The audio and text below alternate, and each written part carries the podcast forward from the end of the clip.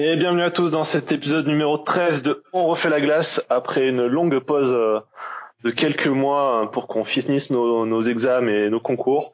On est de retour et cette fois on a fini la Magnus et on va parler tout de suite des championnats du monde et de l'équipe de France et on rentre tout de suite dans le vif du sujet avec Mathieu, Sylvain et Yakourou. Bonjour les gars.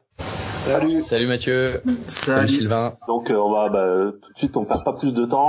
On va revenir sur le début de la compétition de l'équipe de France, les matchs contre le Danemark et l'Allemagne plutôt, parce que les États-Unis, c'est, on aura un peu moins de, de, de, de points positifs à, à, à garder. Qu'est-ce que vous en pensez vous de, du match d'abord contre contre le Danemark euh, et cette défaite au tir au but? Qui c'est qui veut commencer? Bah, Je peux commencer si vous voulez. Moi, en tout cas, euh, donc c'est Sylvain. Euh, j'étais j'étais j'étais assez frustré sur le match de, de manière générale parce qu'on savait que c'était un des quelques matchs où on pouvait euh, où on pouvait euh, gagner quoi tout simplement et qu'on n'aurait pas beaucoup de, de, possibilités comme ça pendant le, premier tour et que mine de rien quand tu regardais le calendrier tu te disais tout de suite si tu prends pas de points ou un point sur ce match-là t'es déjà en train de te dire que tu vas tu vas être contre contre contre la Grande-Bretagne au dernier match euh, un peu sur un match euh, sur un match clé et décisif pour pour le maintien en tout cas c'est un peu la la lecture que, que j'en avais. Par contre, j'ai trouvé qu'il y avait quand même dans le contenu vraiment du, du contenu intéressant sur l'aspect offensif. C'est un peu le bilan que j'en faisais moi à la sortie. Ouais, euh, je te rejoins assez sur euh, sur l'idée que c'était un match euh, pas de joker dans l'idée, mais qui qui permettait de de bien voir les perspectives que qu'il y aurait sur euh, sur la dynamique du championnat du monde pour l'équipe de France. Donc soit de partir sur euh, tenter euh, tenter pourquoi pas un quart, soit vraiment si on partait dans l'optique le match de la mort à la fin comme ça nous arrivé plusieurs fois ces dernières années. Et c'est vrai que pour le coup ah, on se dirige plutôt vers la deuxième option et c'est pas ce qui nous fait le plus plaisir. Ouais, enfin pour de en vrai c'est assez chiant de commencer par un match comme ça. Hein un mondial. Moi, je me dis toujours, c'est bien de commencer direct par un gros, qui est pas forcément prêt, notamment les Nord-Américains. Dit. moi, je le rappelle à chaque fois, mais c'est vrai, ils sont ils ont moins de temps de préparation, euh, ils ont pas beaucoup de travail collectif. Ils peuvent arriver aussi un peu avec un petit complexe de supériorité parfois. Donc moi, j'aurais bien aimé qu'on commence direct par un gros pour chauffer, et puis après le deuxième match, tu te joues une équipe euh, plus à portée. Mais bon, ça, on décide pas du calendrier. Je trouve qu'on a à la fois hérité de la poule la plus compliquée et, et à la fois d'un calendrier pas pas extraordinaire. Mais bon, c'est pas, faut pas se réfugier derrière ces excuses-là non plus. Quoi. On l'a vu hein, avec la défaite des États-Unis en entrée de jeu du Canada aussi, qui il me semble qu'ils ont perdu euh, leur premier match. Effectivement, ouais, le Canada est perdu en entrée euh, 3-1 contre la Finlande. Ouais, puis les deux, les deux équipes, le Canada comme les USA, sur leur match, c'était assez mérité la défaite. Hein. C'est pas une, un grand coup de réussite euh, comme euh, généralement on a l'habitude de voir les exploits au championnat du monde où l'équipe tire deux fois moins mais met deux buts de plus, tu sais pas trop comment. Là, ce coup-là, c'est vraiment la Slovaquie et la Finlande avaient fait leur match et, et mérité de gagner. Absolument, absolument d'accord. Moi, je vous rejoins un peu sur le sur la conclusion de ce match. Euh, je suis ultra frustré parce que, enfin, dans le, la physio du match, physionomie du match, tu mènes un zéro, tu te relâches la dernière minute du premier tiers, tu t'en prends deux, tu reviens dans le match, tu prends deux buts d'avance, tu te relâches encore sur la fin du tiers, tu t'en reprends deux, euh, prolongation et tu pars au, au, tir au but. Bon, après le tir au but, c'est la loterie, on va pas en, on va pas en revenir, on va pas en vouloir à Damien Fleury non plus. Moi, j'ai vu un peu des, des commentaires et des tweets un, un peu assassins contre Damien Fleury. Je pense qu'on oublie un peu un peu trop vite ce qu'il apporte à l'équipe de France. Ouais, ça, ça a aucun sens. Ouais, de toute façon, c'est vrai, ça, ouais. ouais, ouais. Les, attaques, les, attaques, individuelles ciblées sur un geste du match, euh, franchement, moi je suis com complètement hors de propos. Je suis d'accord avec toi. C'est que quand tu mènes de deux buts contre une équipe qui est euh, à peu près de ton niveau, on va dire, on pourrait discuter plus ou moins, mais quand même à peu près de ton niveau, c'est toujours hyper frustrant de voir que c'est euh, un coup un manque d'agressivité ou euh, ou, euh, ou une mauvaise gestion d'après powerplay, enfin d'après jeu de supériorité ou tout ça qui te, qui te met de qui te met dedans quoi. C'était c'était vraiment ce côté-là était frustrant parce que on a eu on, a eu un, une bonne première impression je trouve offensive avec euh, bah, tous les absents qu'on connaît euh, euh, qu'il fallait remplacer quoi. Oui, et puis frustration ouais, aussi parce que sur le sur le déroulé du match, on prend des buts pas par rapport à une faiblesse intrinsèque dans un secteur particulier, mais souvent sur euh, vraiment une bourde. On l'a vu euh, aussi dans le match contre l'Allemagne. Là, je, je, je, vais un petit peu en, en, avant, mais dans le match contre l'Allemagne, le premier but c'est une grosse erreur. C'est pas une faiblesse de l'équipe en soi. Ah, mais justement, en fait, c'est ça qui est intéressant, c'est que quand ça se répète, c'est pas, tu vois, c'est pas un hasard non plus, quoi c'est du coup c'est une des composantes de, de l'équipe de France de cette année aux Mondiaux, c'est que elle, elle, a ces moments de des concentrations, un manque de constance, ouais, un manque de constance, euh, un, un, euh, pas compensé toujours par euh, par euh, tu vois un excès de de sacrifice ou de, euh, je trouve, ou de combativité derrière qui peut te, te sauver le coup, ou d'attention, ou de, je sais pas, il y a, un, y a un manque un peu de tout ça, quoi, qui est, qui est mélangé, qui fait que on a l'impression de prendre cher sur les erreurs euh, individuelles, quoi. Bah, on prend cher aussi, je pense, parce que globalement, on a le moins de chances de répondre que l'adversaire quand on voit contre l'Allemagne euh, qui tourne pendant tout le deuxième tiers dans, dans, dans la zone offensive de, dans leur zone offensive. Forcément, la France a moins l'occasion de répondre euh, aux erreurs qu'elle commet parce qu'elle, elle a pas le palais. Donc, les erreurs, il y a toutes les équipes qui en font quand elles ont pas le palais, globalement, ou même quand elles l'ont. Mais plus tu domines, plus euh, plus tu vas profiter des erreurs adverses. Et je pense que c'est ça qui crée un peu notre sentiment de frustration. Globalement on est quand même dominé dans les deux matchs je pense. Je sais pas si vous êtes d'accord avec moi. Euh, moi, moi en fait là où je, je, te rejoins en partie mais pas totalement parce que moi la frustration par exemple sur l'Allemagne elle est même pas sur le deuxième tiers elle est sur le premier pour moi. Comment, comment, tu peux sortir derrière sur ce tiers? On a quand même euh, on a quand même vraiment montré le les premier tiers était le premier tiers était très bon ouais, ouais. Bah, en tout cas voilà il y avait un, sûrement un peu l'Allemagne un peu moins bien mais pour une fois, euh, les premiers tiers avaient pas forcément été exceptionnels euh, sur les deux matchs d'avant, mais là, on fait un bon premier tiers, mais mais on n'est pas devant, quoi. Enfin, je veux dire, c'est, moi, c'est ça qui m'a qui m'a frustré et je le sentais déjà mal après la fin du premier tiers. Je me dis, en jouant un tiers comme ça, on n'est pas devant. Alors finalement, au, au, début du deuxième, euh, l'impression que c'était reparti dans le bon sens avec un, une égalisation très vite, un très beau but d'ailleurs, bien construit et super, rien à redire. Et puis juste après, il y a tout qui s'est effondré. C'était vraiment, euh, vraiment saisissant. Euh, pour le coup, là, on, je crois que c'est, bah, ça doit être le premier tir cadré de l'équipe de France en deuxième tir. Le but de Fleury, non? Ou le deuxième? Euh, je pense que c'était le premier. De toute façon, il y en a pas eu tellement que ça. Hein, il y en a un juste avant dans le même shift. Cette ligne-là, elle rentre en zone et Boson met un tir sur la botte de gardien juste avant. Mais vraiment. Qui revient sur lui et ensuite il décale. Ouais, ça t'as raison, t'as raison. Ouais. Ça ressort de la zone, il y a re une relance et c'est sur l'action, le, le, la transition qui suit que Fleury marque. Ouais, ça. ça. Du, du, coup, on a, on a, on a un temps infini sans, sans tir cadré dans, dans ce tir. C'est genre, c'était de la folie. On aurait vraiment dit qu'il y avait euh, une division minimum d'écart entre les deux équipes. Quoi.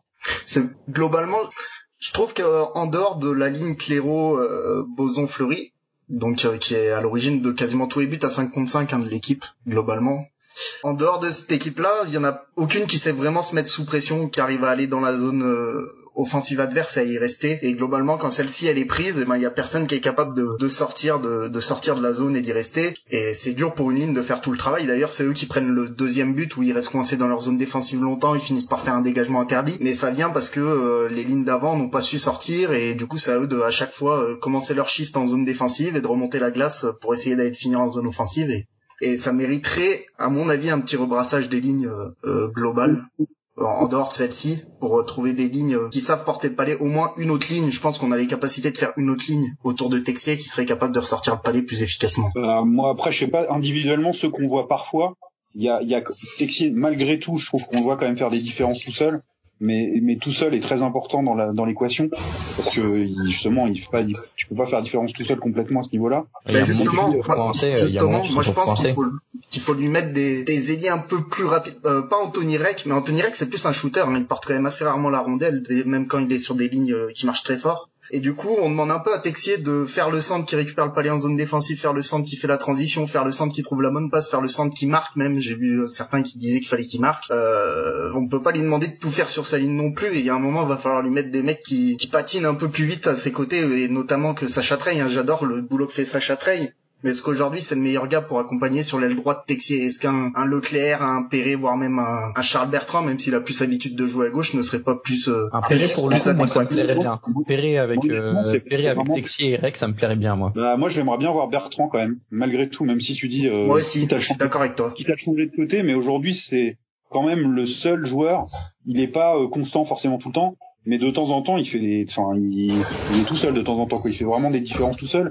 Et c'est pareil, il n'est pas accompagné forcément non plus. Ah non, je trouve qu'on a le mettre sur la quatrième ligne, c'est pas un cadeau. C'est clairement pas un cadeau qu'on lui fait. Bah moi, ça, me fait, c'est ça l'impression que ça me fait euh, globalement, c'est que bah Texier fait des différences, mais euh, accompagnement pas terrible autour sur ces phases-là, et même cas avec Bertrand, j'ai la même impression de temps en temps. C'est pour ça que je me dis que peut-être effectivement dans la logique d'essayer de faire une deuxième grosse ligne, j'ai l'impression qu'en termes de vitesse, de cohérence technique et de les deux, ça pourrait peut-être, euh, ça pourrait peut-être être sympa à, à, tenter quoi. Et ça permettrait d'avoir plus d'options. Euh, l'impression que Boson, il a essayé de faire. Vas-y Mathieu, vas-y. Ouais, moi j'ai l'impression que Boson, il a essayé de faire euh, trois lignes homogènes pour faire les trois premiers matchs sans trop se fatiguer, pour vraiment avoir le plus de jus pour jouer la Grande-Bretagne au taquet et faire deux grosses lignes euh, peut-être contre la Grande-Bretagne et, et peut-être la Slovaquie, essayer d'aller choper un point contre la Slovaquie, je sais pas.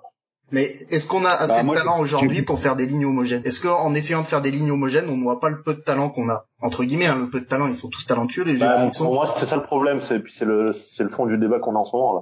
Qu'est-ce que vous en pensez Vous? Surtout- êtes plus de l'école homogénéiser les lignes ou de faire de- deux lignes énormes et après euh, deux lignes plus travailleuses entre guillemets? Parce qu'en équipe de France, on n'est pas capable aujourd'hui de faire quatre lignes énormes au, au niveau des championnats du monde. C'est compliqué, hein. C'est compliqué. C'est pas, c'est pas, forcément évident parce que moi je dirais plutôt que euh, que que Boson il cherche, il, cherche pour de vrai un peu sur toutes les lignes de base. Hein. Il en a trouvé une qui fonctionne bien, il la touchera plus. Mais après il a, il faut qu'il en, il, forcément dans sa tête il se dit qu'il faut qu'il en trouve une deuxième qui produise quelque chose quoi. Mm. Et ça fait partie de la réflexion globale. hein. C'est pas, c'est pas très facile avec les absents de trouver euh, quelque chose qui fait, parce que c'est quand même des absents importants qu'on a là sur le championnat du monde. euh, Bah, je pense trouver que- euh, trouver des, des joueurs qui ont un vrai impact derrière ça, c'est c'est quand même assez dur finalement. Ouais, ouais, D'Acosta, ça fait très mal parce que c'est un, c'est un, c'est un mec, tu sais que la ligne se transforme avec lui dessus. Ah Déjà, oui, c'est un, donc- c'est un créateur exceptionnel. C'est c'est- est-ce qu'il y a quelqu'un que qui fait ne serait-ce qu'une partie de ce qu'il fait niveau création là dans l'équipe qu'on a en ce moment?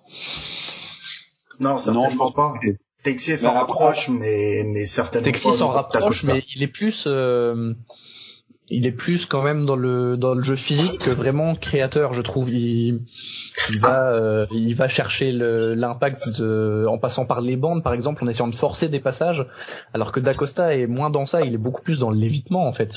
C'est vrai. Après, juste euh, une petite précision sur le match d'hier. J'avais l'impression en, direct que Boson essayait de matcher ses lignes pour mettre Texier face à Dreisettel. Et ce matin, en lisant l'article de Nicolas Leborn, j'ai vu que Boson disait, ou c'était Thierry qui disait, euh, on a essayé de mettre euh, à chaque fois la même ligne contre la même ligne, et euh, même en deuxième tiers, ça avait été compliqué parce qu'à un moment, ils arrivaient plus à changer de ligne, mais en gros, qu'il avait bien fait exprès de mettre une ligne contre une même ligne. Et alors, j'ai pas revu le match pour en être sûr, mais à 90%, je suis sûr que Alexandre Texier se retrouvait à chaque fois contre Dreisettel, et ça, bah forcément, évidemment, c'est beaucoup plus dur de jouer contre Dreisettel que contre n'importe quel autre centre de l'équipe d'Allemagne, ce qui peut expliquer euh, qu'il ait un peu moins d'espace sur ce match, et surtout qu'on l'a un peu moins vu sur ce match. Mais ça change pas vraiment le débat parce que même contre le Danemark, on l'avait, on l'avait pas autant vu que ce qu'on aimerait. Euh, puis il y a, y, a, y a une question à mon avis qui pratiquement mérite pas de débat, c'est qu'il y a qu'un Stéphane Dacosta. Enfin pour moi c'est même pas une question quoi. C'est que ce joueur-là, il est, euh, c'est une rareté. euh, même même sur le plan européen, j'irais jusque là. C'est rare des joueurs comme ça et c'est même très rare. Pour moi c'est vraiment du, de l'élite, euh, du joueur d'élite, hein, vraiment. Ah, Sur grande glace, il y en a pas beaucoup qui arrivent à sa, à sa cheville. Après, il a jamais réussi à passer le cap en NHL. On pourrait se demander pourquoi. On pourrait aussi se demander s'il était arrivé maintenant. Donc, euh, dix ans plus tard, est-ce qu'il aurait pas fait la NHL? S'il était arrivé à l'âge de Texier, par exemple? Euh, parce que le hockey a changé. Mais bon, ça, c'est un, un autre débat. Ouais, ex- exactement. Mais en tout cas, ça, l'impact sur le l'équipe de France, il est, il est notoire quoi. Bon, on a fait un bon un, un bon récap de ces deux ces deux premiers matchs. Est-ce que euh, il y a un point positif ou, ou deux ou trois que que vous retournez euh, que vous retrouvez vraiment euh, de ces trois matchs, de ces trois premiers matchs, le point positif pour vous retenir? Bah moi il y en a. Euh, ouais, pour moi, il y a un gros point positif qu'on peut pas trop nier, c'est que le power play tourne pas mal, même si on aimerait voir plus de buts. J'ai vu du palais qui circulait bien, j'ai vu des décalages, j'ai vu un petit peu de créativité quand il en fallait et du tir aussi quand il en fallait. Donc euh, pour moi, l'avantage numérique, c'est une satisfaction pour l'instant. Moi, Ouais, je reviendrai plutôt je pense sur la- la-. Vas-y, vas-y, c'est bon. Merci. Euh, moi, je reviendrai plutôt sur la montée en grade de certains joueurs et euh, je pense en premier lieu à Cléro qui est vraiment bluffant quoi. Et ça, ça, ça fait vraiment plaisir de voir ces joueurs-là prendre du galon et assumer des responsabilités. Ça c'est top. Et puis euh, derrière, euh, même si c'est pas ça en tout le temps, euh, moi je trouve que Thierry c'est vraiment euh, la confirmation que euh, qu'on va pouvoir s'appuyer sur lui pendant un paquet d'années et ça, ça fait plaisir aussi quoi. Ouais, pour... Je suis d'accord, je suis d'accord avec toi, euh, à la fois pour Clairo et pour Thierry. Et dans une moindre mesure, il y en a pas mal qui avaient critiqué euh, Boson, et je trouve qu'il a répondu présent aussi. Ouais, complètement d'accord. T'as ouais, t'as, t'as, ouais, t'as carrément raison pour Boson aussi. euh, c'est c'est dans le c'est dans ouais c'est dans dans les trois trois trois ou cinq meilleurs joueurs français sans problème euh, sur ces mondiaux. Et puis, c'est pas un hasard. et en hein, plus c'est- de Thierry, c'est des c'est des joueurs qui jouent ensemble hein. Boson et Boson et Cléro c'est des joueurs qui sont jouent ensemble ils se trouvent bien ça marche Euh, on a cité Thierry on pourrait citer son comparse de duo hein. je crois qu'il joue avec Chakashvili depuis le début des mondiaux si je me trompe pas et les deux marchent très très Ouais, fort. ouais, ouais, c'est ça que je voulais, c'est là que je voulais en venir, c'est que même Chiakashvili, on sait que c'est un cadre de, de la défense, mais là, il a atteint un niveau, je trouve, c'est vraiment le patron de la défense, là, ça y est. Hein. Ah puis j'aurais, moi, je- moi, j'aurais pas donné le statut de cadre de la défense avant ces mondiaux-là. Hein. Ah non, pas non. nécessaire. Pour moi, ça aurait été point d'interrogation. Et, et parce que il était, c'était pas vraiment euh, Ouais, confirmé, ouais. quoi que ce soit, c'était pas un chouchou de, de pousser Anderson quand même. Hein. C'était pas, il était pas très utilisé quoi. Non, et c'était assez étonnant hein, parce que globalement tous les ans quand quand dans notre tête on se faisait un peu qui est le meilleur défenseur de la Ligue Magnus, Chakashvili il revient forcément dans le débat, je pense depuis au moins deux ans voire plus. Donc euh, c'était étonnant qu'il marchait pas plus en équipe de France parce que globalement ceux qui marchent très très fort en Ligue Magnus arrivent à marcher au moins fort en, équipe de France. Et là cette année euh, cette année ça On marche. avait, on, on avait des devs qui venaient quasiment tous de l'étranger, hein, en fait. Qui jouaient tous à l'étranger, quoi. Que ce soit euh, Manavian, Ekfeuille avant, c'était des mecs qui jouaient tous à l'étranger. Euh, au Ouais, c'est pas faux. C'est pas faux, c'est pas faux. Mais c'était une frustration. Ouais. Je me souviens même en, aux mondiaux en France en 2017, on se disait putain, mais Chakashvili a vraiment pas de temps de glace, quoi. Ouais, bah là, bien lui en a pris de lui en donner.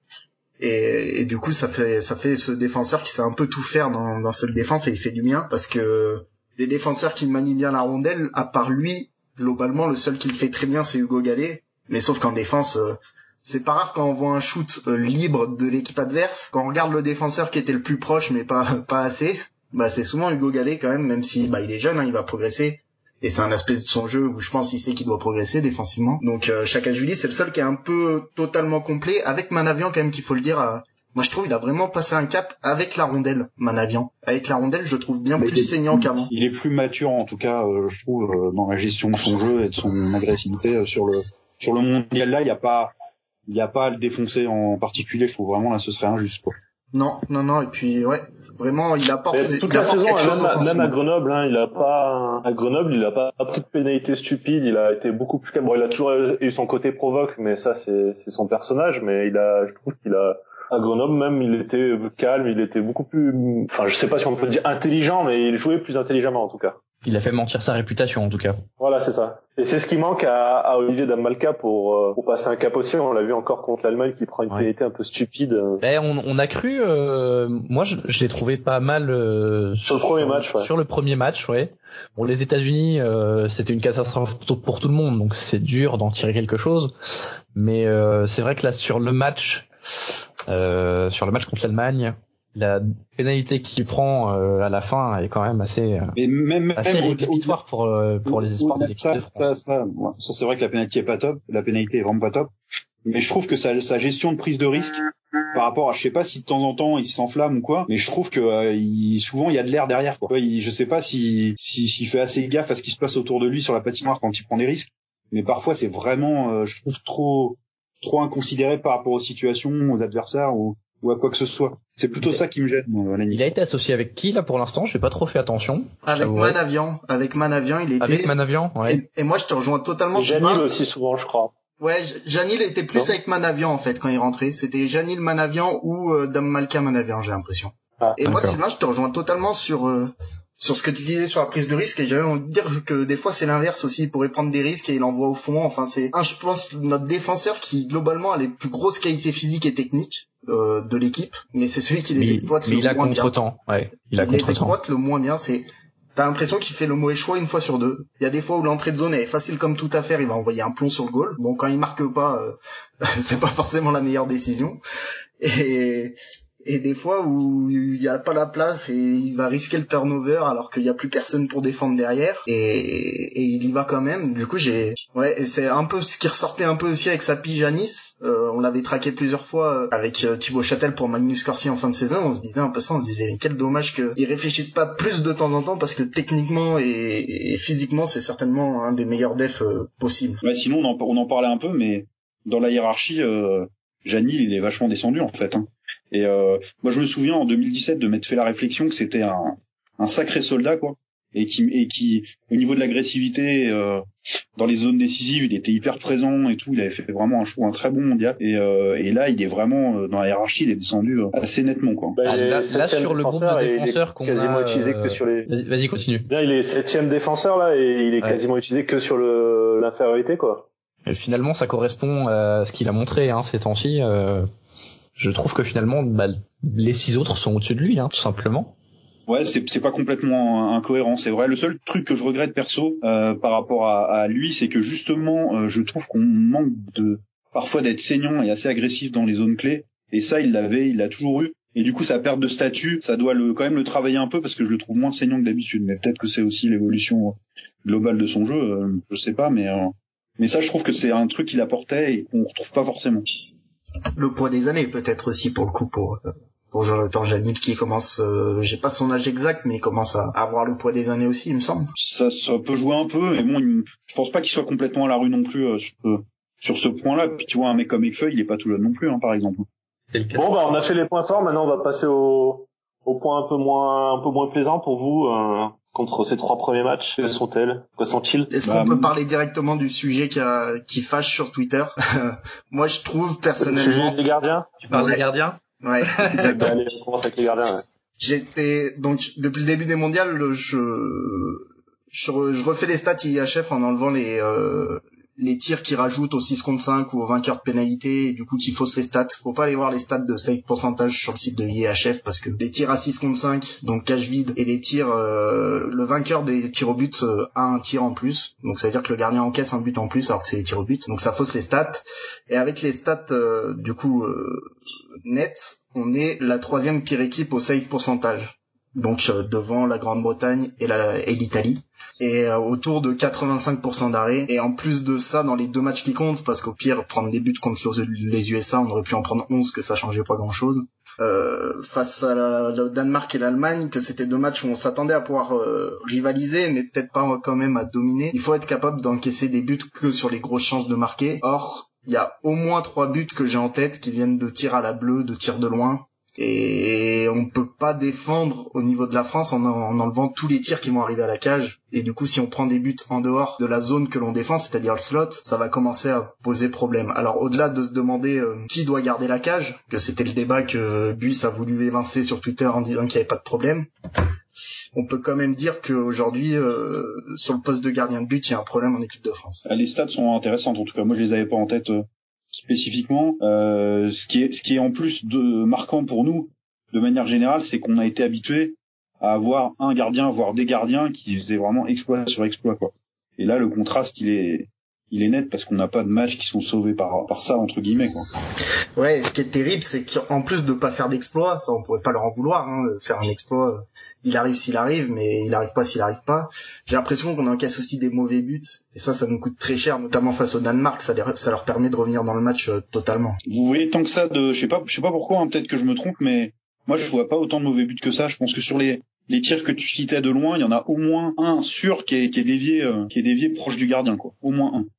Après, il y en a, il y en a un qui, il y en a un qui est assez, qui est assez net pour euh, pour Hardy, je pense. Mais... Bah, il y en a un contre les États-Unis, euh, contre Ilonen, le, le, deuxième de de, de Brin 4, là, le troisième de, des États-Unis. Il est pour Ilonen, celui-là aussi. Ouais, après je parlais plus sur le match Allemagne-Danemark. Euh, il le laisse passer sous son bras. en tout cas, ce qui, enfin, je sais pas si vous avez eu la même, même impression, mais moi, pour moi, le match justement contre les États-Unis, il valait beaucoup pour le pour la prestation d'Ilonen voire énormément. C'était pour moi le sujet principal, quasiment parce que c'était un match où on, savait qu'on aurait quand même de la difficulté et bah c'est occasion ratée quoi. Je trouve qu'il avait vraiment l'occasion là de s'imposer et entre guillemets de faire euh, là pour le coup de faire euh, taire ou en tout cas d'alimenter le débat en disant bah regardez, euh, je suis, tu vois, je suis un, je suis, je suis patron quoi. Je suis capable d'être vraiment un patron devant le filet. Ouais, mais alors pourquoi on donne cette chance-là à Ilonen et pourquoi on attend au moins le quatrième match si tant est que Buis joue demain J'ai pas l'information, mais on peut imaginer que Buis va jouer demain. Pourquoi on attend le quatrième match pour donner cette chance à Buis qui s'est imposé globalement ces dernières années comme le meilleur français de Ligue Magnus et donc le meilleur français puisqu'il y a actuellement pas de français qui joue ailleurs. Ouais, c'est une bonne question. Bah après, moi je l'ai rappelé sur Twitter et je trouve ça quand même important.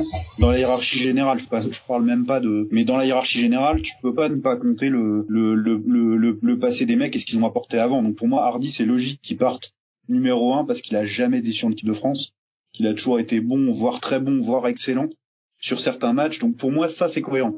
Et il n'y a pas trop de doute sur à la base au départ. Après, tu ils sont en contact avec le groupe, enfin le staff est avec eux, ils sont capables de voir qui est le meilleur sur place.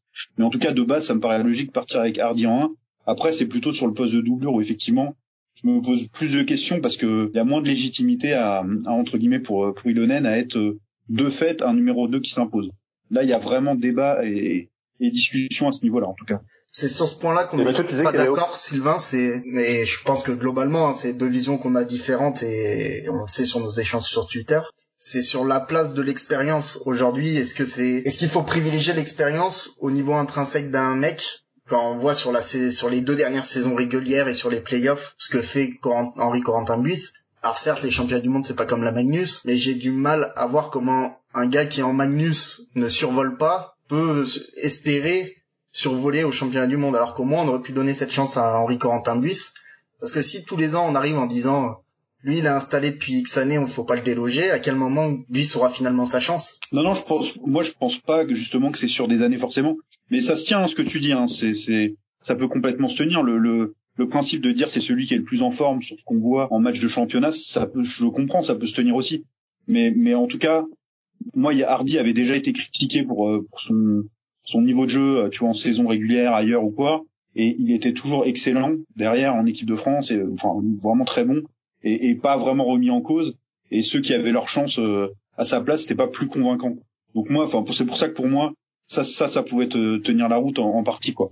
Donc après, c'est ça reste, ça reste toujours un, vaste débat. Évidemment, le, les résultats peuvent donner raison ou tort euh, aux uns et aux autres. Hein. Ça, ça, ça, ça, ça, se tient aussi. Mais en tout cas, c'est clair pour nous. On saura jamais ce que l'autre aurait fait à la place d'un tel. Faut pas dire avec 10 on aurait gagné contre le Danemark. Ça, c'est clair. ça, ça, ça c'est clair. Je suis complètement d'accord avec toi. Et puis il y a aussi, euh, enfin, un gardien, c'est pas non plus un mec complètement en dehors de l'équipe. Il y a tout un un tas d'habitudes et de façons de fonctionner. Tu vois, ça peut te paraître euh, secondaire. Pour moi, ça l'est pas complètement mais tu as quand même encore quelques défenseurs euh, qui sont là depuis un certain temps en équipe de France.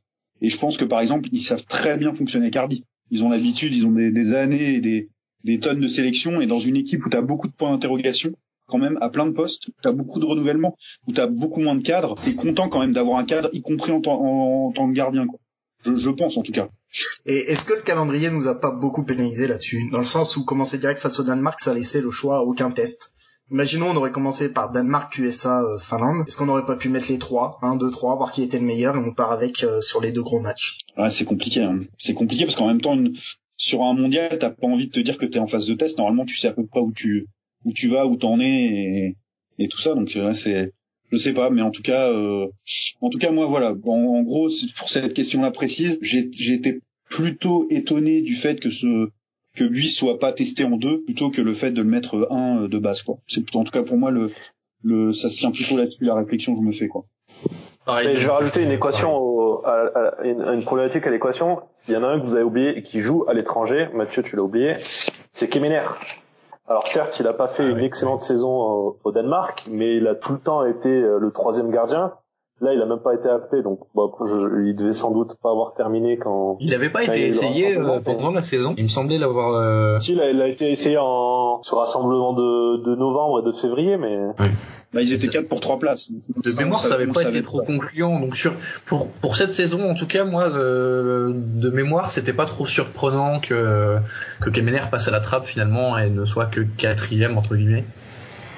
Globalement, si on faisait un sondage, si vous mettiez à la place du sélectionneur sur ce que vous avez, bien sûr, vous les voyez pas à l'entraînement, ça vous pouvez pas le dire, mais vous, votre hiérarchie 1, 2, 3, 4 entre ces quatre gardiens, ou un autre, hein, si vous en avez un autre en tête, quel serait votre 1, 2, 3, 4 aujourd'hui? Bon, Allez, faut se lancer, hein, c'est pas facile, mais moi je dirais quand même, sur, on parle bien du mondial, hein, euh, d'une, de, ouais, du mondial, ou je sais pas, ou tournoi Jeux Olympiques, ou je sais pas quoi.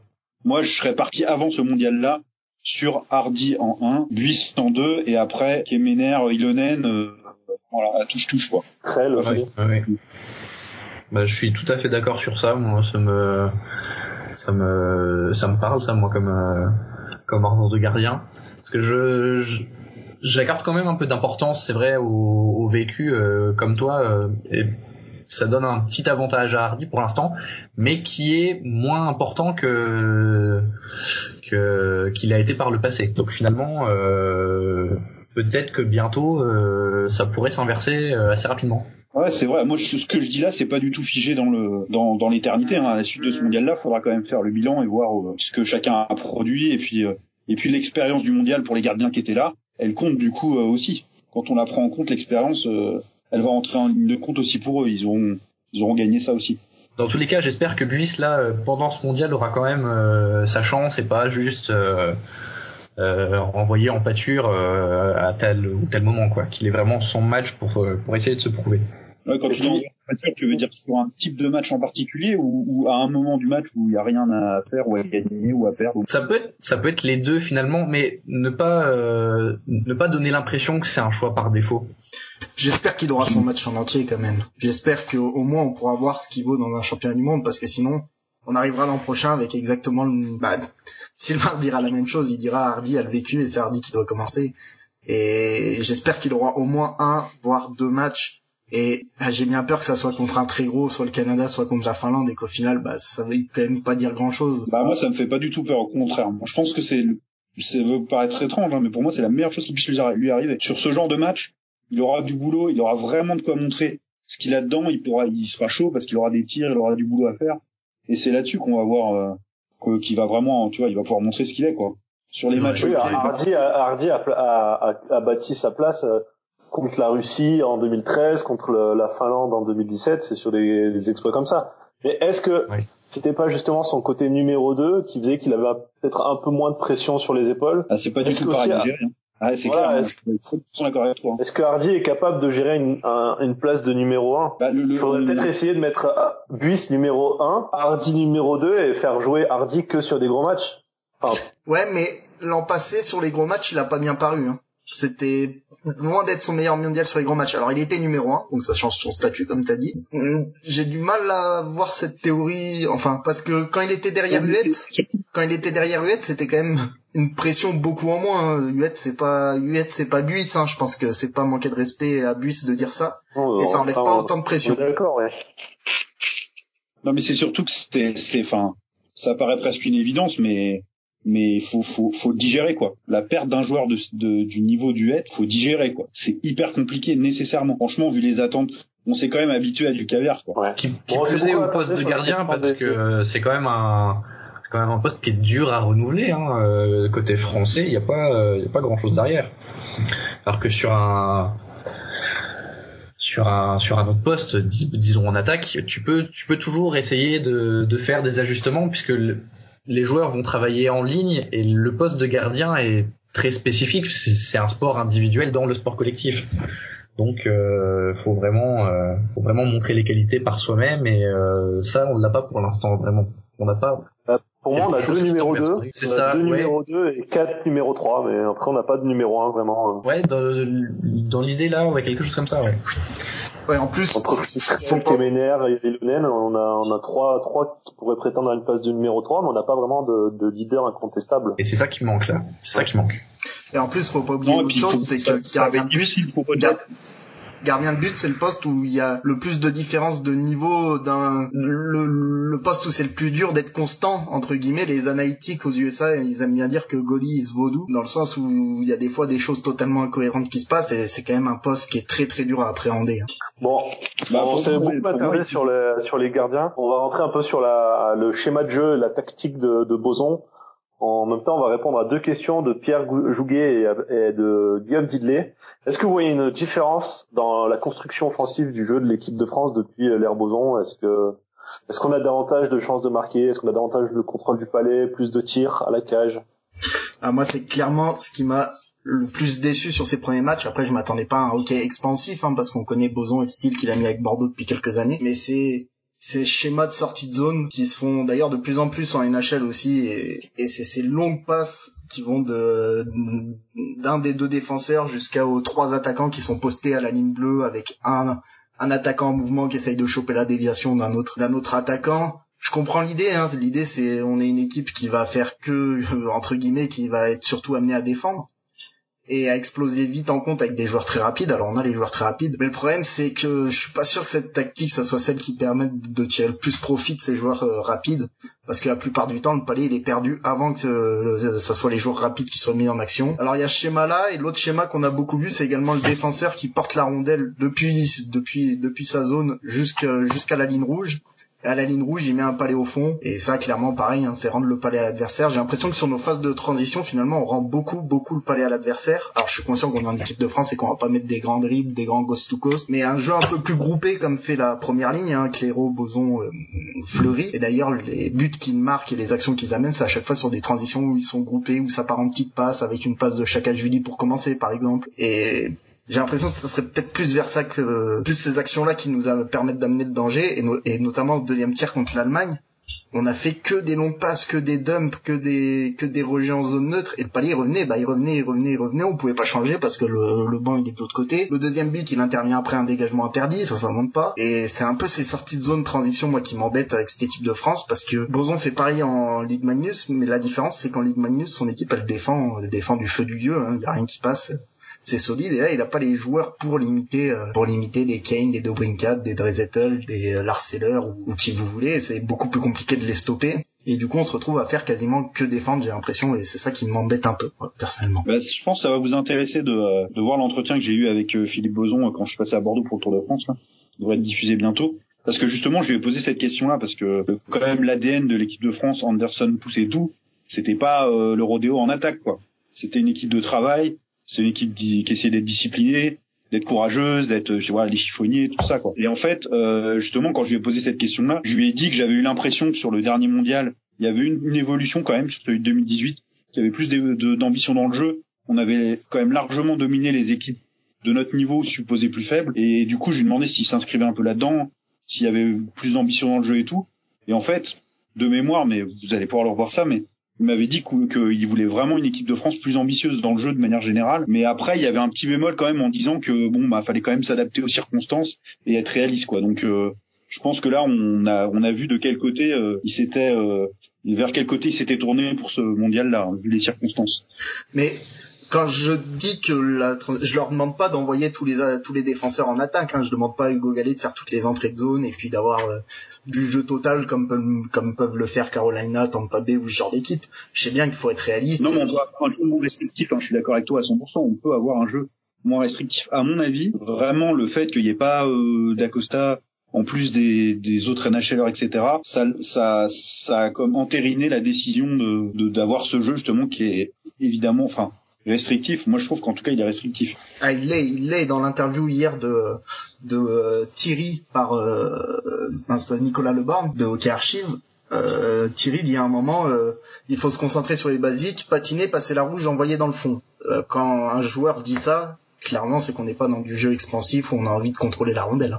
Et ça, ça rejoint un peu la question de Thibaut Châtel qui nous a envoyé en, en MP sur Twitter, c'est qu'on parle beaucoup des valeurs de l'équipe de France sous Anderson, l'identité, une équipe de bagarreurs, de chiffonniers, mais du coup, euh, on, se, on se place un peu dans une position de, de petit poussé, non? Vous ne trouvez pas de faire passer plutôt l'effort avant le talent, alors que pour moi, on a, le, on a les joueurs maintenant pour euh, arrêter de dire qu'on est toujours à jouer le maintien, qu'on peut aller jouer les cartes finales au moins un an sur deux quand quand on a du Dacosta, quand on a un Belmar en plus mais je pense que maintenant, il faut assumer le fait qu'on est une nation du hockey, on est une nation de l'élite de, des mondiaux, qu'on doit être la douzième euh, équipe et qu'on doit arrêter de se battre à chaque fois pour se qualifier, et pour se maintenir sur un tir au but euh, de la dernière, du dernier match de la mort. Ou quand je vois tous les commentaires qui disent que, enfin, on y reviendra tout de suite après, mais tous les commentaires qui disent que on risque de sauter contre la Grande-Bretagne. Enfin, je trouve ça aberrant, quoi. La Grande-Bretagne, enfin,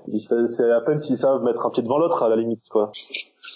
Non, mais c'est ça, ça, c'est le, ça, c'est l'opinion générale parce que les, ouais, les passionnés, ils flippent un peu, quoi, parce qu'ils voient qu'on perd des matchs et tout, mais quand on a vu l'équipe de France depuis des années sur les mondiaux, on sait que c'est jamais évident, que les quarts de finale jusque-là, ça relevait quand même de l'exploit, tellement ils ont été rares, et puis voilà, dans des circonstances euh, particulières. Après, tu disais un sur deux, il y a à peu près un mondial sur deux où on se sauve pas mal, vraiment très correctement, et un mondial où on en chie un peu, quoi se sauver. En gros, pour l'instant, c'est ça, et on a du mal un peu à, sortir de cette euh, de cette de, de cette ouais de, de ce rôle-là, de cette position-là. Il y a, on voit d'autres sélections nationales qui de temps en temps pour une petite poussée y arrivent. On a quand même globalement un top 8, top 10 qui est très bien installé et qui sera très difficile à aller chercher quoi. Hmm.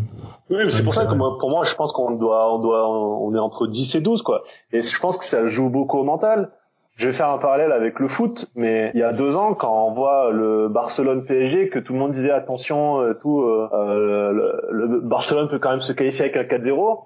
Forcément, ça rentre dans la tête des joueurs et dès qu'ils commencent à douter, eh ben ils se font dessus et du coup ils se prennent 6 hein. C'est ce qui s'est passé encore encore cette année. Tout le monde parlait de remontada et on l'a vu en Ligue des Champions, pas seulement avec avec Paris, mais avec encore Barcelone. Vois. Enfin, tout ça prouve que c'est que du mental et qu'il faut qu'on les supporters en premier arrêtent de faire douter les, les joueurs, même si je pense qu'il leur faut quand même plus que ça pour douter, mais ça, ça rentre dans le jeu, je pense. Ouais, je, je, suis pas sûr que ça les affecte tant que ça au final. Hein. C'est plutôt. Euh... C'est surtout l'analogie, je pense, c'est plutôt le manque de, de patrons, de joueurs patrons euh, qui qui se sublime dans les moments clés, qui fait des qui fait des différences. Quoi. Le manque d'ambition, peut-être aussi d'ambition dans le jeu, je parle.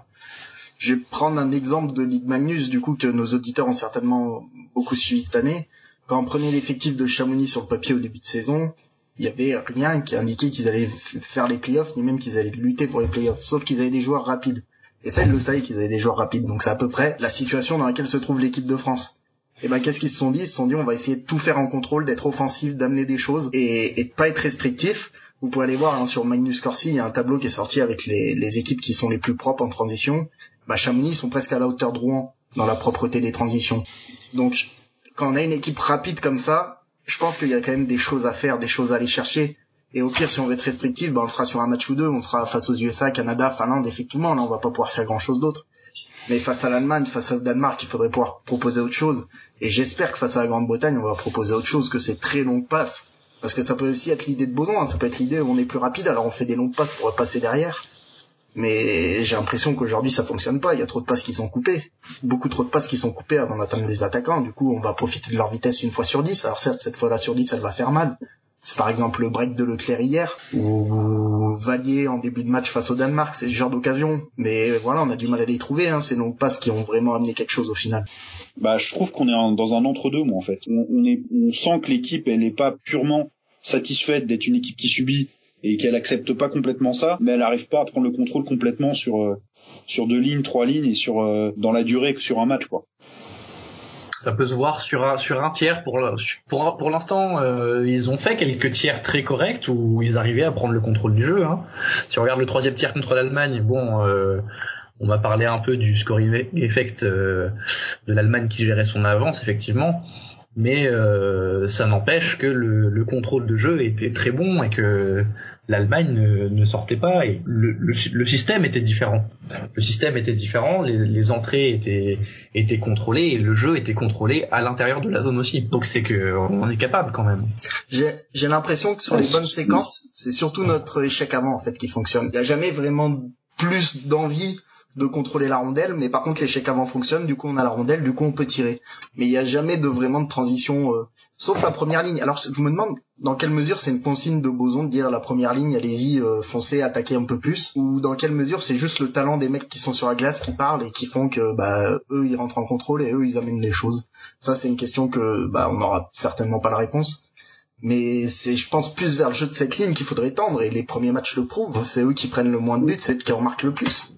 Ouais, il y a la, Après, il, faut aussi penser qu'on est dans la prise de risque, enfin, tu vois, de la, de la, la prise de risque offensif qui est récompensée ou pas et ça peut fragiliser quand quand c'est puni. Tu vois par exemple c'est c'est vraiment con parce que par, par exemple Thierry l'erreur qu'il peut faire sur le, match c'est une prise de risque en fait à un moment donné qui est qui peut être intéressante dans le jeu si elle est réussie.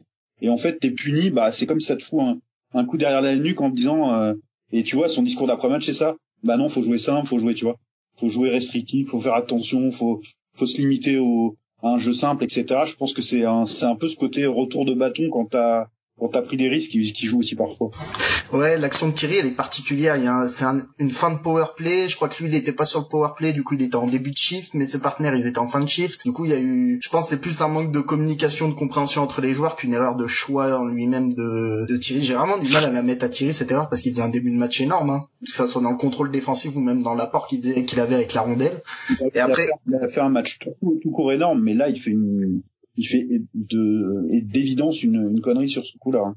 Ouais, mais après, c'est totalement éteint offensivement, du coup. Il osait plus rien. J'ai une sortie de zone en deuxième mi-temps où il sort, il y a un mec tout libre à gauche, Et plutôt que de tenter la transversale dans le centre, qui était pourtant largement de son niveau, bah, qui était certes risqué, mais qui pouvait apporter quelque chose, et ben il a envoyé en plomb en fond de glace. Bon, l'action s'arrêtait là parce qu'il y a Ritz qui prenait une pénalité. mais... c'est pour moi, c'est ce qui reflète ce que je viens de dire, tu vois, sur le fait que euh, à un moment donné, tu arrives à une prise de risque intéressante, puis quand tu prends le, coup de bâton quoi, bah après ça te tétanise et puis tu reviens à, un jeu euh, sans risque et du coup sans saveur et puis qui t'apporte euh, moins de d'opportunités devant en face. On a fait un tour global sur les sur le début de la compétition de l'équipe de France. Euh, on va voir sur le futur maintenant. Futur proche et peut-être un peu plus lointain après. Euh, est-ce que la Slovaquie, ce sera un exploit de gagner? Parce que je suis en train en ce moment de regarder le match contre l'Allemagne. Ils font un match énorme. Ils sont en train de mener 2-1. Euh, à mi-match, l'Allemagne a mis que 5 tirs à la cage et ils sont chez eux, donc il y a une ambiance de folie. Ou est-ce que vous pensez qu'on va vraiment tout miser sur euh, euh, bah, sur le match contre la Grande-Bretagne, quoi? Sans se dire forcément qu'on mise tout sur la Grande-Bretagne. Euh, c'est sûr que le match-là, dans tous les cas, aura une très grande importance. Mais euh, est-ce qu'il y a moyen, en plus de ça, d'aller chercher quelque chose euh, Peut-être plus sur le Canada que sur la Slovaquie, bizarrement? J'allais dire pareil. Je te suis à 200%. Je suis j'ai l'impression que le Canada est prenable. J'ai l'impression que pareil, ils, ils, jouent un jeu qui est pas aussi expansif qu'ils pourraient l'être et je pense qu'ils sont prenables si on si on arrive à les bloquer offensivement. Faudrait voir ça. J'ai pas j'ai pas eu le temps de faire euh, les matchs du Canada là pour l'instant. J'ai fait que celui contre la Slovaquie et effectivement euh, ils sont bien fait éteindre quand même quand tu regardes les stats. Et euh, je pense que le Canada est, est pas très bien là. Il y a moyen peut-être de faire quelque chose. Et euh, ce que tu me disais du coup Mathieu là sur la, la, Slovaquie, moi je regarde pas le match en direct, mais euh, ça m'étonne pas tant que ça. Donc euh, s'il y a un coup à tenter, à mon avis, c'est contre le Canada. À voir demain bah, euh, comment ça se présente. Il faut tenter le coup sur les deux. Hein. Il faut tenter le coup sur les deux, mais euh, oui, bien sûr, oui. Il y a, y a, y a pas de, enfin, ouais, ouais, ouais. Ouais, ouais, ouais, mais bon, en tout cas sur les deux, des deux gros matchs contre la, la, la, Slovaquie et le Canada qui, qui, qui nous attendent là, euh, moi je, enfin, il y a toujours, il y a toujours une potentialité de faire quelque chose. Franchement, euh, il y a, il y a tous les ans euh, régulièrement des surprises en championnat du monde, donc c'est pas, c'est pas, c'est pas impossible. Après, il faudra quand même montrer autre chose. Je trouve que ce qu'on a montré jusque là, ou du moins qu'on soit capable de plus capitaliser sur les bons moments et puis de, de montrer un peu plus d'assurance. Oui, tu disais les trois, j'ai oublié, il y a la Finlande aussi, hein, qui arrive avant la Grande-Bretagne, mais la Finlande, il y a un, pareil, un cran au-dessus que le, Canada, j'ai l'impression.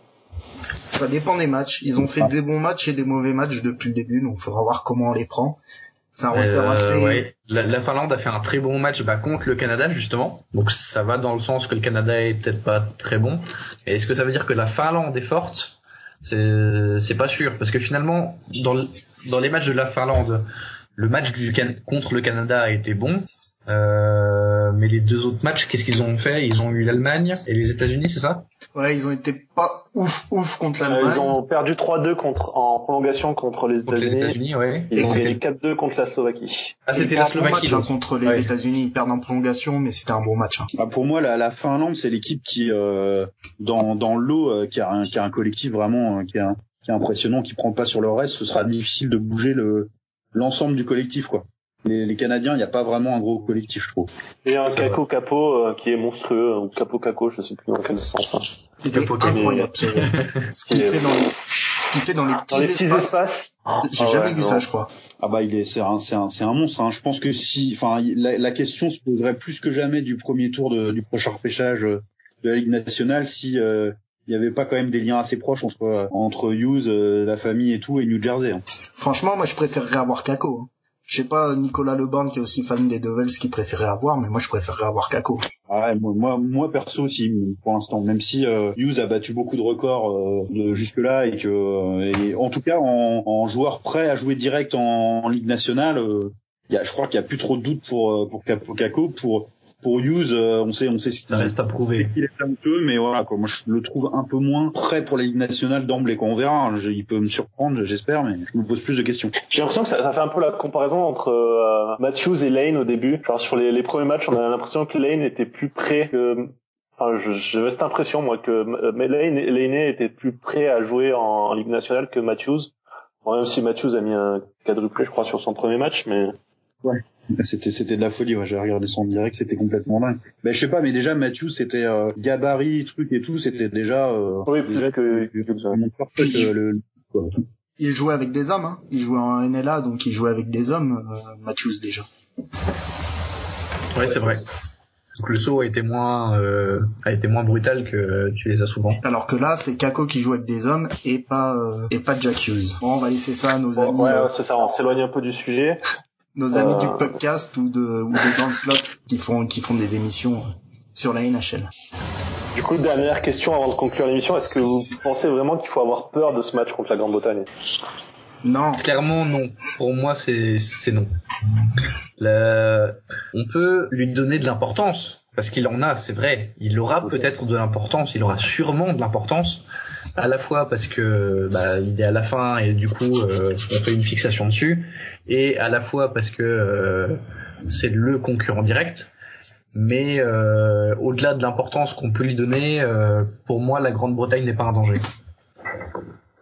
on, on- espère surtout ne pas se faire peur. C'est surtout ça le truc, parce que aujourd'hui, on a un certain nombre de questions euh, autour de la, de la production de l'équipe de France. On, on a vu que la, la Grande-Bretagne était quand même la plus faible équipe du groupe sans, sans problème. Et on a quand même, on a quand même eu des phases intéressantes contre, contre le Danemark et, et l'Allemagne. Donc normalement, on, on pense que ça va le faire, mais, mais ils savent aussi les Anglais de toute façon depuis le début que ça risque d'être le match qui, qui les sauvera ou pas. hein. Ils regardent les résultats de l'équipe de France et ils savent qu'aujourd'hui c'est c'est un match à deux pour pour pour se sauver les fesses. Donc c'est sûr que ce sera le, le match de leur vie pour eux, quoi. Ouais, si si si c'était pas du hockey et un autre sport, certainement qu'on n'aurait pas perdu tout. Là, c'est juste que l'aspect réussite et sur un seul match tout peut se passer qui nous fait peur, mais il y a force intrinsèque, la France est devant. Après, il y a la fameuse réussite, Ouais, le, c'est clair. le PDO, quand même bien dire, les, ça- statisticiens après le qui, match, qui vient jouer. Ouais, ouais, ouais. Ouais. Mais non, euh, on a, on, on ne devrait pas se faire peur normalement, même avec nos absents, même avec les quelques doutes dans le jeu. C'est un match qu'on doit, moi, à mon avis, ça se joue sur le, sur voilà, sur le, le- à la, à la mi-match, on doit être, on doit être en contrôle.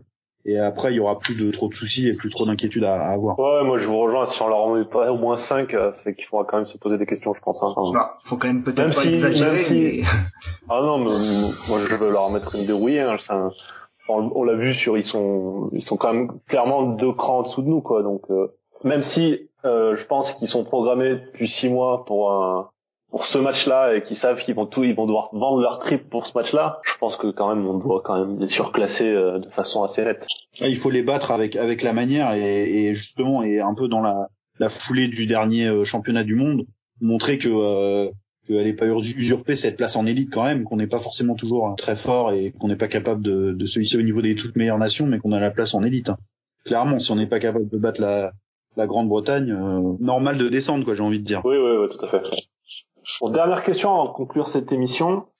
Une question de notre cher Claire Blacksmith qui participe souvent au, au, au- au podcast et qui s'éloigne un peu de l'équipe de France mais qui, qui touche plus les mondiaux en général. Est-ce que vous pensez pas que les qu'un championnat du monde chaque année est contre-productif et pas plus, et que ça serait pas plutôt plus judicieux d'avoir un champion un mondial tous les deux ans parce qu'on voit souvent que la qualité de mondial euh, dépend souvent de la présence des NHLers ou pas. Là cette année on a de la chance, il y a quand même pas mal de NHLers qui sont arrivés surtout côté des États-Unis. Euh, il me semble que l'an dernier c'était moins le cas. Oui, bah il y a, y a rarement eu une équipe des États-Unis aussi bien équipée, euh, aussi bien outillée, je trouve, sur les sur les derniers championnats du monde. Mais oui, il faut qu'il y ait une réflexion globale, en tout cas, de calendrier et d'organisation d'événements internationaux, parce que c'est vraiment trop trop stupide et trop frustrant d'avoir euh, d'avoir autant de joueurs de qualité qui peuvent pas être présents.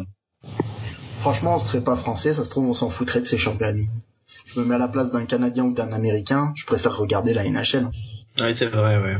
Bah, ils sont pas très intéressés par ça, hein. ça c'est c'est sûr que c'est un Ouais, truc ouais, qui, ils sont- non. est, qui, est, qui est vraiment pas du tout ancré chez eux, les championnats du monde, euh, ça les intéresse pas. Hein. Bah même l'équipe nationale dans, dans dans son ensemble, faut être clair là-dessus. Hein. Franchement, ils ils ils s'en fichent quand même globalement, à part euh, À part les Jeux Jeux Olympiques, Et- les Ah, ça Jeux fait bien. Olympiques quand même. Ouais, ça fait bien à ce moment-là, mais quand t'apprécies ton équipe nationale de manière générale et que tu la suis, tu la suis pas qu'aux Jeux Olympiques. Hein. Ouais. les quatre ans, imagine le truc. euh, c'est comme si le, les, les mecs qui suivent le, les supporters de foot et tout, les championnats d'Europe de football, ils en avaient rien à faire et qui regardent avec les coupes du monde, quoi. Ça Ouais, mais-. La Coupe du Monde avait plutôt bien marché, il semble, là-bas. En Europe, pas du tout, mais là-bas, ça avait plutôt bien marché. Ah, le, ce qui est mis en place par euh, Oui. Batman là, bah, ouais, bah, parce que t'as derrière t'as toute ta l'armée de communication euh, NHL euh, qui survend le truc alors que c'est une c'est une hérésie complète, hein, ce truc-là. hein. C'est une plaisanterie. hein. Est-ce que c'est pas ce truc-là qu'il faudrait chercher à imposer, mais avec l'IHF, pas dans le format qui a été proposé par Batman, hein, j'entends, hein, les vieilles équipes bidons, euh, U23, Europe, je sais pas quoi, on s'en fout, mais avec l'IHF de faire des qualifs comme les Coupes du Monde de foot, euh, mettons à deux ans, tous les deux ans des Jeux Olympiques, donc euh, Jeux Olympiques, deux ans Coupe du Monde, deux ans euh, Jeux Olympiques, et donc avec à chaque fois qualification pour la Coupe du Monde et, ou qualification pour les Jeux Olympiques entre-temps. Et du coup, ça donnerait une compétition avant la NHL, donc euh, dans le calendrier qui avait été proposé par Batman, avec, euh, mettons, 16 équipes, comme les champions du monde actuels, mais euh, sur une base de qualification. Est-ce que ça lui redonnerait pas de l'intérêt? Bah, sans, sans aller jusque-là, ça peut être des pistes de réflexion. Mais déjà, pour moi, si effectivement on passait sur un format tous les deux ans pour, le, pour les championnats du monde, sauf année euh, de Jeux Olympiques, et qu'on en faisait un sur deux sur le continent, enfin au Canada ou aux États-Unis, déjà, je pense qu'il serait, il y aurait plus une discussion et, et un moyen de s'entendre. Parce qu'en gros, ça ferait que, que euh, les mecs auraient besoin de, de- d'aller en, en Europe ou, euh, ou un peu plus loin, juste, euh, Ouais, juste euh, tous les quatre ans, en fait. ouais, j'ai la confirmation de réservation. Bon, bah, ça fait une bonne conclusion à cette émission. Je pense. Sauf si vous avez quelque chose à rajouter, sinon on passe directement, on va faire un petit jeu, on va... on Créateur va- Pardon? Non, non, je dis, je dis euh, créateur de silence, quoi. Je voulais, je vous ai laissé complètement euh, quoi de, de cette, cette proposition. Euh, on, on avait rien d'autre à rajouter, donc c'est que t'as été complet. Ah ouais, c'était un, c'était un vrai plaisir d'être avec vous, les gars, en tout cas. Avant de, avant de te laisser, on va, on va faire un, rapidement un petit, un petit jeu de pronostics. Qui est-ce que vous voyez euh, champion du monde cette année et est-ce que vous voyez euh, à quelle place vous voyez terminer la, la France dans, dans le groupe ou dans Bah, la, France va terminer avant dernière, j'espère, du groupe. Et euh, c'est ça que tu voulais savoir, hein, c'est ça? Oui, oui, c'est ça. Ouais. Ouais, bah donc avant dernière du groupe. Et puis, euh, c'est à mon avis. Et, et euh, moi, perso, pour le vainqueur final, euh, j'ai bien envie de miser sur la Suède. Euh, niveau vainqueur final, euh, je sais pas trop qui pourrait y aller. J'aimerais bien la, la Slovaquie, mais euh, niveau qui peut y aller, je sais pas trop. Je me suis pas intéressé au groupe B, donc je sais pas du tout ce que ça donne de l'autre côté. Et euh, dans le groupe de la France, je vois pas non plus euh, quelqu'un qui soit vraiment au-dessus, donc je vais aller avec le choix du cœur. J'aimerais bien voir la Slovaquie. Et pour la France. Euh, avec un petit peu de chance, on prend des points contre euh, entre guillemets les gros et on finit sixième. Mais sinon, ça va être euh, la septième place euh, sans trop de risques. Ouais, moi je vous suis, hein, la France septième. Je la vois pas faire un exploit contre un, un des trois gros, entre guillemets, malheureusement. Et pour le vainqueur final, alors j'ai soit une grosse cote, ce qui serait la Suisse ou la Slovaquie, plus la Suisse. Et soit une cote plus sûre, entre guillemets, je vais partir sur la Suède aussi. J'en donne deux, je triche un peu. J'aime bien la Ah, là, Suisse c'était même à trois. Hein. Non, non, la Slovaquie, je l'enlève. Ça, ça me ferait triper parce que la manière dont ils jouent, euh, elle est cool, mais, mais je dis Suisse en grande cote ou Suède ensuite. En fait, on n'a pas encore La vu la Suisse, ont, ils ont, ouais, c'est très fort la Suisse. Très on n'a pas encore, on l'a pas encore vu contre une grosse nation, c'est ça qui manque pour l'instant pour être vraiment sûr. Si on aurait fait le débat dans deux trois jours, peut-être que j'en aurais pris qu'un, mais pour l'instant il me manque, il manque de la matière sur ces deux équipes. Ah, c'est vrai, c'est vrai, c'est vrai. C'est pas facile de, de pronostiquer à ce stade-là. Ouais, il y a un petit euh, euh, Suède-Suisse, euh, c'est quand c'est euh, le 18, c'est donc euh, samedi, Samedi. qui va être euh, qui va être intéressant. Et puis on voit que la Suède, euh, elle joue ça entre. Il y a la Russie qui joue contre l'Italie aussi, qui pourrait être pas mal la Russie, je trouve. Il est en train d'en coller 8 à l'Italie, les pauvres Italiens qui se sont pris que des valises. La Russie, ils ont ce pareil, ils ont une- un effectif, euh, c'est, c'est, c'est monstrueux. Mais j'ai toujours, je sais pas, hein, ça me traîne, mais j'ai toujours un doute sur la Russie. J'ai toujours l'impression que dans les moments clés, ils vont, Ben là, en dehors de leur power play, ils sont vraiment pas impressionnants sur ce début mondial. hein. J'ai vu le match contre la Norvège, franchement, euh, ça m'a pas impressionné plus que ça. ah, je suis sûr que c'est le genre de match, ils doivent y aller, les mecs, mais sur un patin, quoi. Peut-être bien, peut-être bien, c'est vrai aussi. Et, euh, et les, et moi, je, je sais pas pourquoi, je vois bien les États-Unis aussi avec le groupe qu'ils ont cette année. Et je crois que ça fait, j'ai lu, ça fait quoi? Ça fait pas genre une vingtaine d'années qu'ils ont pas eu de médaille, euh, la médaille d'or aux mondiaux. T'as donné six équipes, Mathieu, va falloir choisir. hein. Non, non, j'irai sur la, sur les États-Unis, moi, en numéro un. Vous l'avez dit lors de l'émission. En en fait, je fais plusieurs, je, je l'enregistre plusieurs fois et comme ça, je ressortirai le bon passage. Bien joué. C'est ça d'être le patron. Donc là, je vais faire le passage de la Grande-Bretagne. pour, pour tout attendre, j'imagine bien la Grande-Bretagne. euh, Championne du monde. D'ailleurs, je mise 100, 100 dollars, 100 euros dessus. Voilà, faire un sans faute contre la Slovaquie, la France, la Finlande. Non, non, euh, non. Après, sérieusement, euh, ouais, les, les Américains, je sais pas, je les, je les sens bien cette année. Très belle équipe, en tout cas offensivement, leurs trois premières lignes, c'est à, c'est à pleurer quoi. Et quand tu vois la composition. Bah, quand tu vois qu'ils mettent Kane sur la troisième, c'est... Ça montre, ouais, ça montre des choses quand même. Ouais. Bah eux, ils peuvent homogénéiser sans se poser de questions. Parce que de manière, des compa des com des compatibles, oh là, j'y arrive pas. Des joueurs compatibles, ils vont en trouver de partout. En fait, en gros, Kane, c'est un peu le Bertrand américain quoi, si, on veut résumer. Après, il a commencé, il a quand même commencé avec Jack Hughes et De Brincat. Hein. C'est pas pareil que Berton et, et, et Guti. Même si j'adore ces deux joueurs, euh, c'est pas le même niveau.